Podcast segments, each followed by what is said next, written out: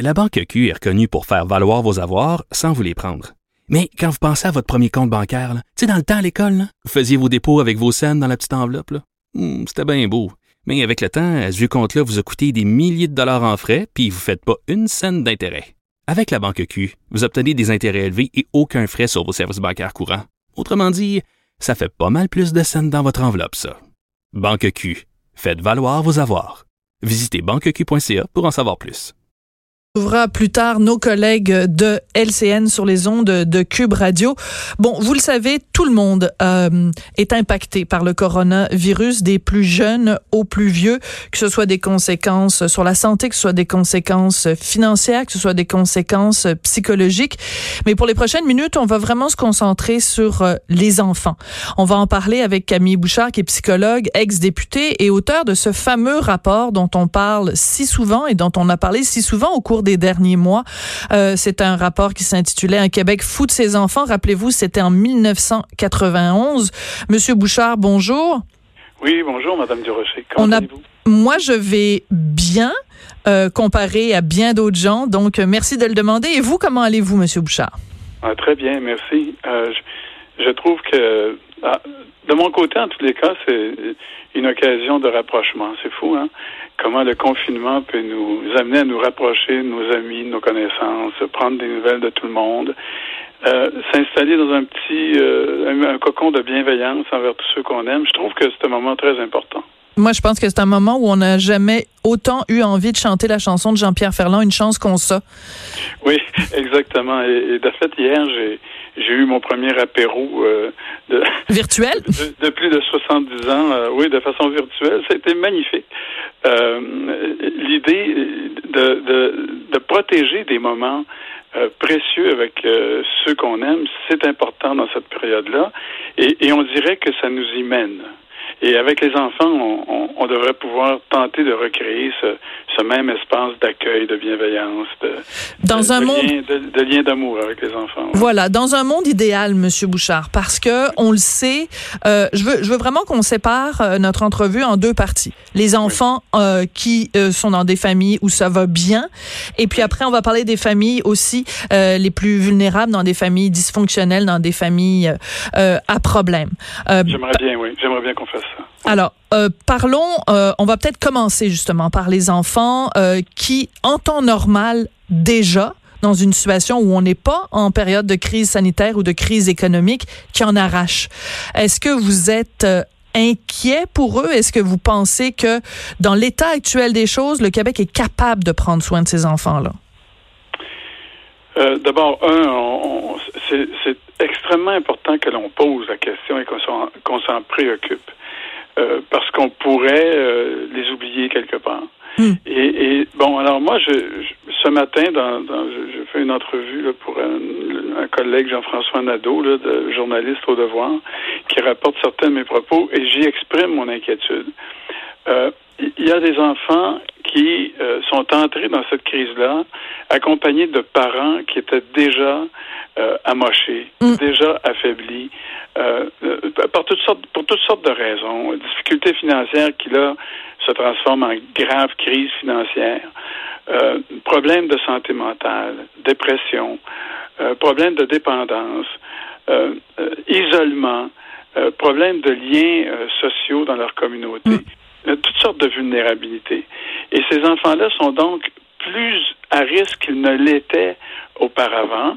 Euh, du fait, ils le sont plus aussi parce que euh, ils ne peuvent plus compter sur des environnements qui les protégeraient au moins quelques heures, mm. euh, étant donné la situation dans leur famille. Tu sais, quand on fréquente une école, quand on fréquente un service de garde, ben ça donne un répit d'abord à ces parents qui sont souvent aux prises avec des, des problèmes importants, mais ça donne aussi euh, aux enfants l'occasion de s'en puis là, je ne le dis pas négativement, mais ils ont l'occasion de s'en éloigner, Absolument. de s'en retirer, euh, d'être pris en charge par d'autres adultes, souvent mieux équipés, euh, dans des environnements qui sont plus sécurisants.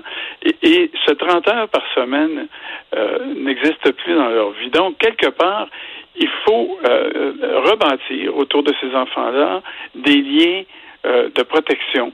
Et là, je ne parle pas de la protection de la jeunesse, mais je parle de protection de notre société, de notre communauté à leur égard.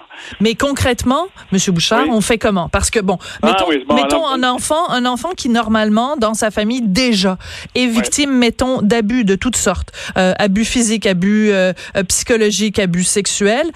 quand il quitte le milieu familial dysfonctionnel, il s'en va à l'école pendant 30 heures, il est isolé de ça. Mais là, il est là à temps plein. Comment on fait comme société pour venir en aide à cet enfant-là? Bon, d'abord, il faut, euh, comme on le fait à, l'égard de, de, plein d'autres euh, questions qui se posent présentement, y accorder les ressources financières puis l'attention qu'il faut. C'est la première chose. Et il y a des groupes déjà dans nos communautés. Puis là, je vais vous nommer une organisation, mais il y en a de multiples. Je vais vous nommer la Fédération euh, québécoise des organisations communautaires familles. Cette organisation-là a des liens déjà avec des familles qui très souvent sont vulnérables. Mm-hmm. Elle a des liens avec des familles qui, euh, tout en n'étant pas en crise, sont juste sur le bord de la crise, euh, qui ont besoin euh, d'un appui de personnes, d'un véritable appui de personnes dans leur vie quotidienne.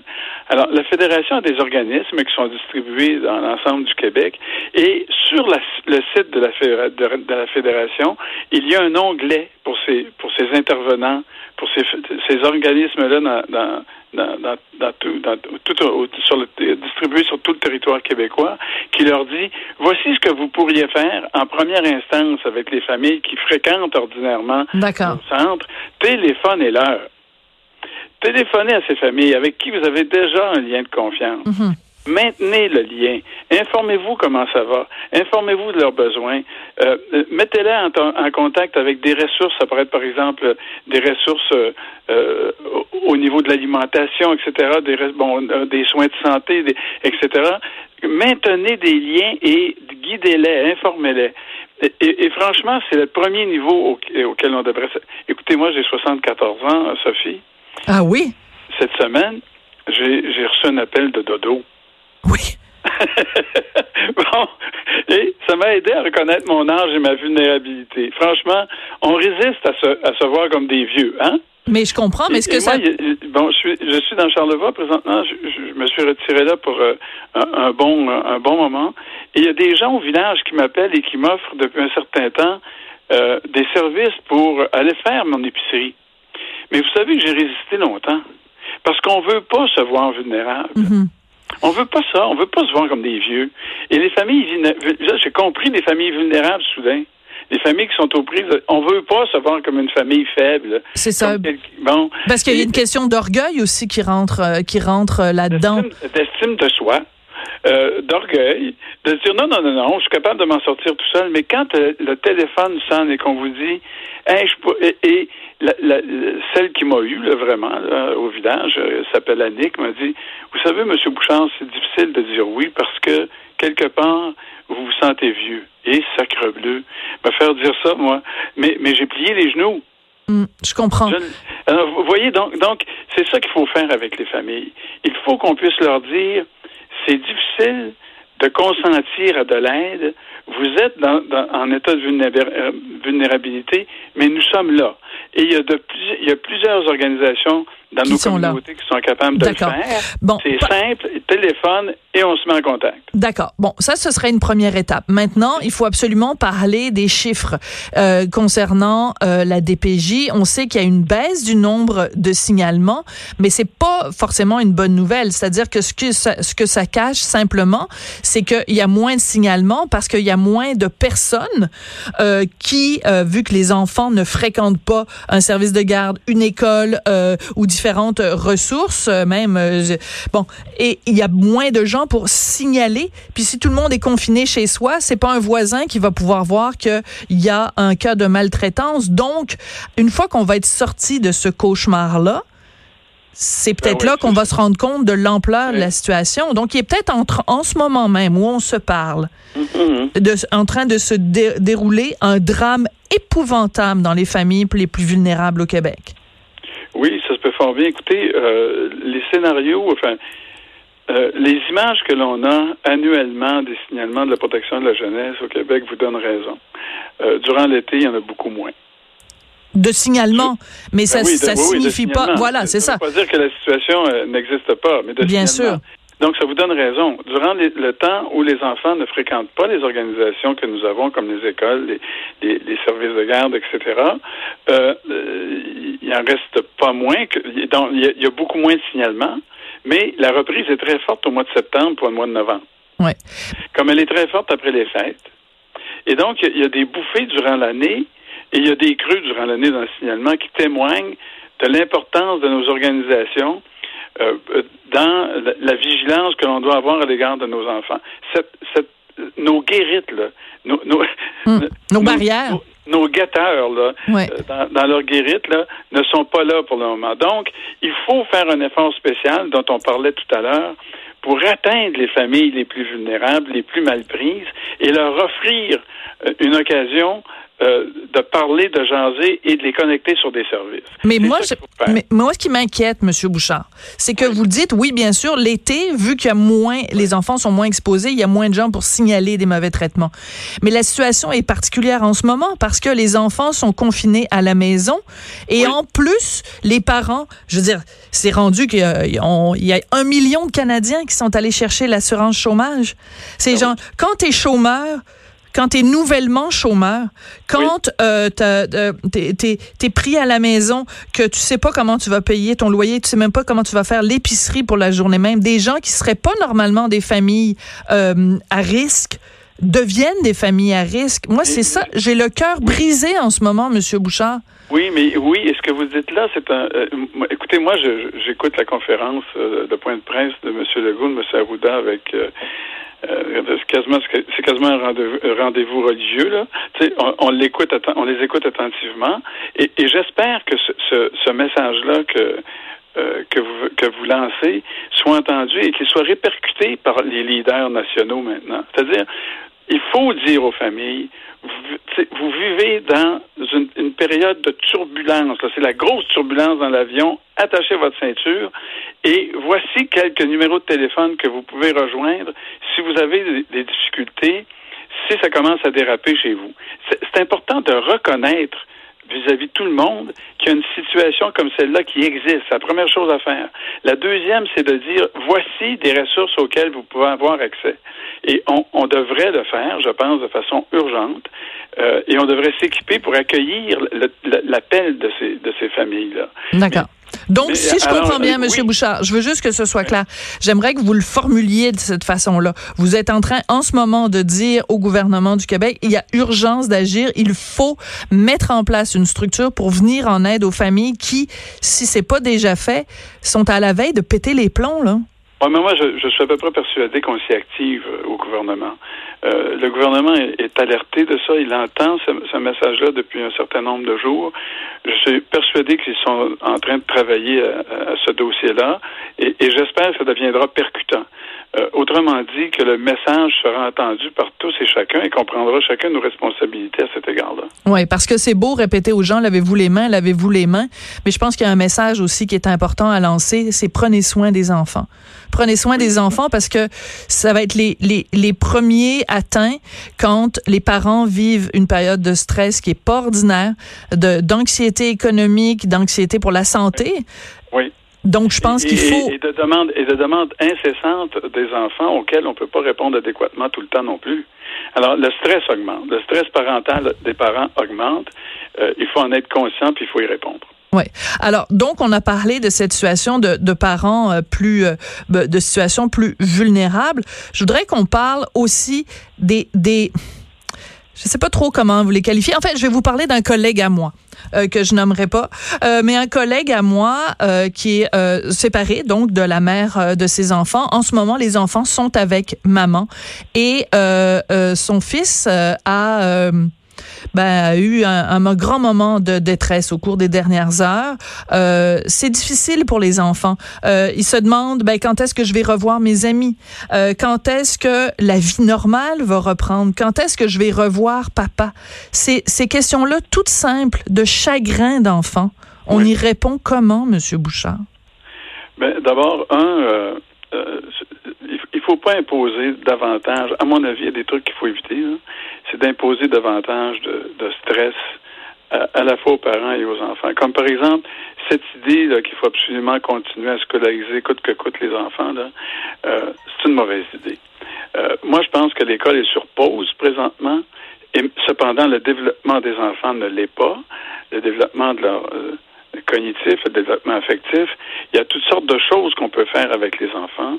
Euh, et il y a d'ailleurs plusieurs outils qui existent, notamment euh, pour expliquer la situation aux enfants telle mhm. qu'elle se présente quand, euh, quand au, CODIV 19. Mais, mais il faut le faire avec les outils qui sont appropriés, mais aussi dans un esprit, comment je dirais, de, réconfort et d'amour auprès des enfants. Mhm. les enfants ont besoin d'être rassurés, ils ont besoin d'être réconfortés, on a besoin de les accompagner là-dedans, mais on ne doit pas leur imposer euh, un, objectif, par exemple, de scolarisation puis de, de, de réussite scolaire à tout prix, alors que on est dans on est dans on est dans, dans une autre on est sur une autre planète. Une, une autre dimension. Mais de toute façon, le, le, ministre de l'Éducation l'a dit là, je veux dire les examens du ministère et tout ça, tout, est suspendu. Mais est-ce que vous allez jusqu'à dire qu'en ce moment, le le on devrait pas du tout euh, scolariser les enfants, c'est-à-dire qu'on devrait pas mettre de pression là-dessus? C'est-à-dire qu'on on devrait les engager dans un cheminement où ils se sentent bien, ils se sentent à l'aise et ils et, arriver à développer avec eux une motivation d'aller un, peu plus loin dans leurs apprentissages, euh, dans le jeu, dans le plaisir, euh, des fois dans l'effort, mais dans l'effort qui est euh, serein. Qui n'est qui n'est pas une contrainte mhm. qui vient jeter du plomb dans la vie des enfants.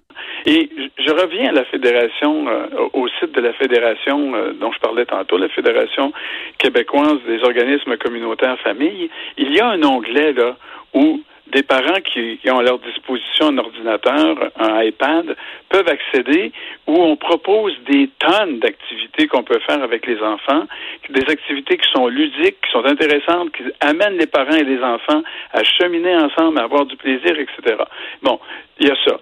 Il y a aussi notre capacité de jaser avec les enfants quotidiennement à mm. travers. Moi, je suis grand-parent, là. Bon, je veux pas m'imposer comme modèle. Il y en a des milliers de grands-parents ou des dizaines de milliers de, grands-parents qui font sans doute la même chose. Mais on peut organiser avec, nos enfants des, des, conversations. Euh, sur Zoom, sur FaceTime, etc. moi, j'envoie des textes euh, à mon à mon 8 ans là, mm. euh, où je fais plein d'erreurs puis je lui demande de me corriger, puis il me renvoie mes textes corrigés. c'est rigolo. Mais, j'utilise en même temps des trucs formidables. Tu sais, euh, ce que je, fais, c'est le recueil, le recueil du bestiaire de Serge Bouchard, des animaux qui se font des confessions. L'anthropologue, euh, oui. Et, chacun des animaux de ce livre-là euh, se, présente. Je me présente, je suis l'écureuil, je suis ci, je suis ça. Hmm. Et c'est des textes formidables qu'on peut adapter euh, niveau des enfants euh, et, et, et, qui les mettent en présence en même temps d'un monde féerique, d'un monde euh, où, on, où, on, peut échapper à l'anxiété, mais où on les, on, les met au défi. Hein? Trouve, moi des erreurs que j'ai faites. Et, bon, on peut transformer ces trucs-là en jeu.